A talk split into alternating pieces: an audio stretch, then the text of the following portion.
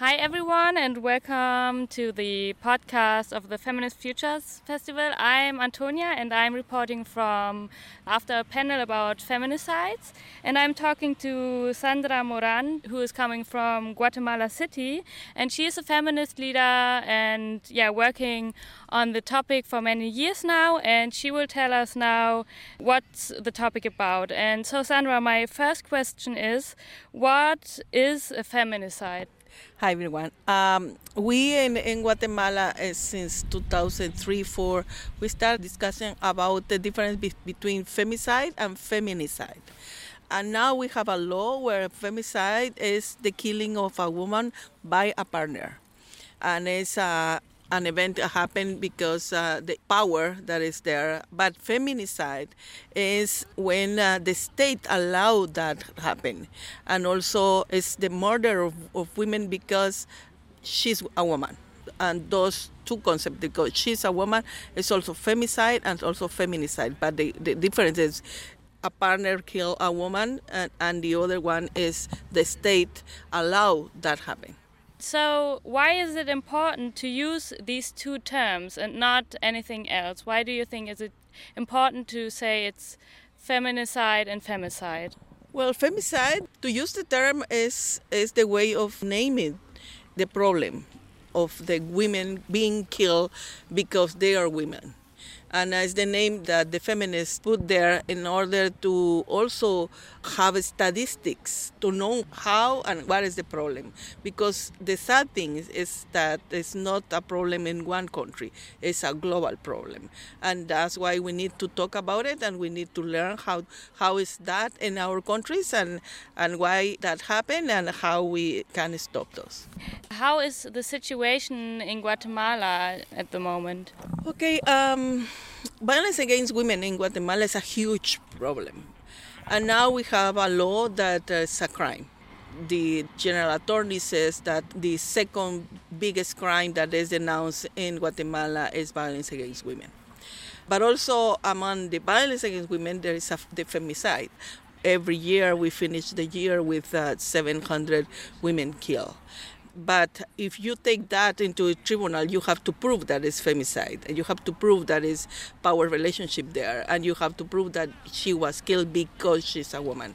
Then you have to develop protocols and you develop research from the gender perspective that can allow the family to prove that and the tribunal to finally decide that there's a femicide and because that is a crime the who, who did it is going to jail for 10 or 12 years and you talked on the panel that you would like to have a global network that is working on feminicides.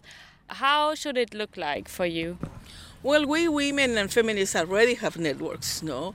And uh, the violence against women is a topic and it's a problem that is always there then we need to strengthen those networks.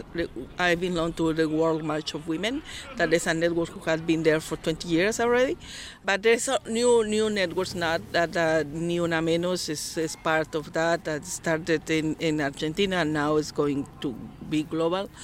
I think we needed to do it because it's a problem that is everywhere and we learn how to understand the problem, but also how to support women and how to support us, how to survive, and how to organize ourselves around the, the problems. The other discussion is if we think that this is a global problem, and there are global concepts in UN, for example, like genocide, and genocide is to kill a people because they are from one uh, nation or grand poly.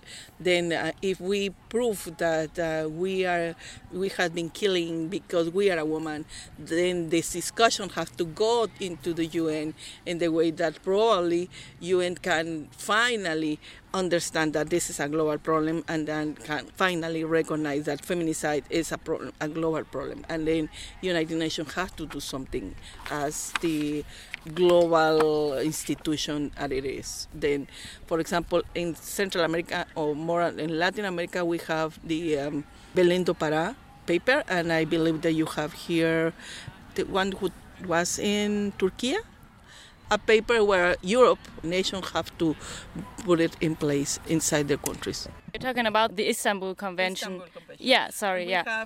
In, in Latin America, we have the Belén do Pará. That is our reference.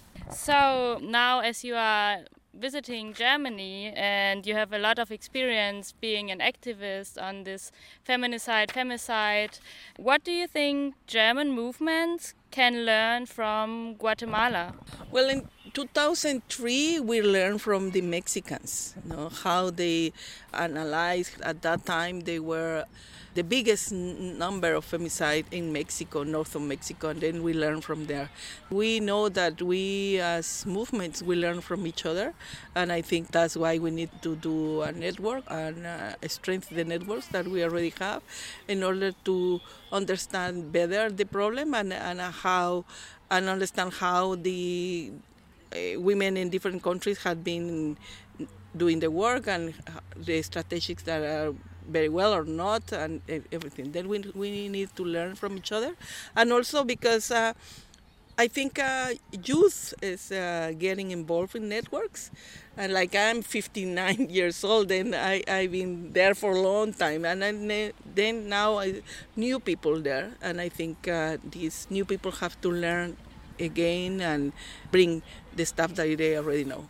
Thank you very much for the interview. I learned a lot, and I hope all the heroes have learned a lot too. Thank you very much.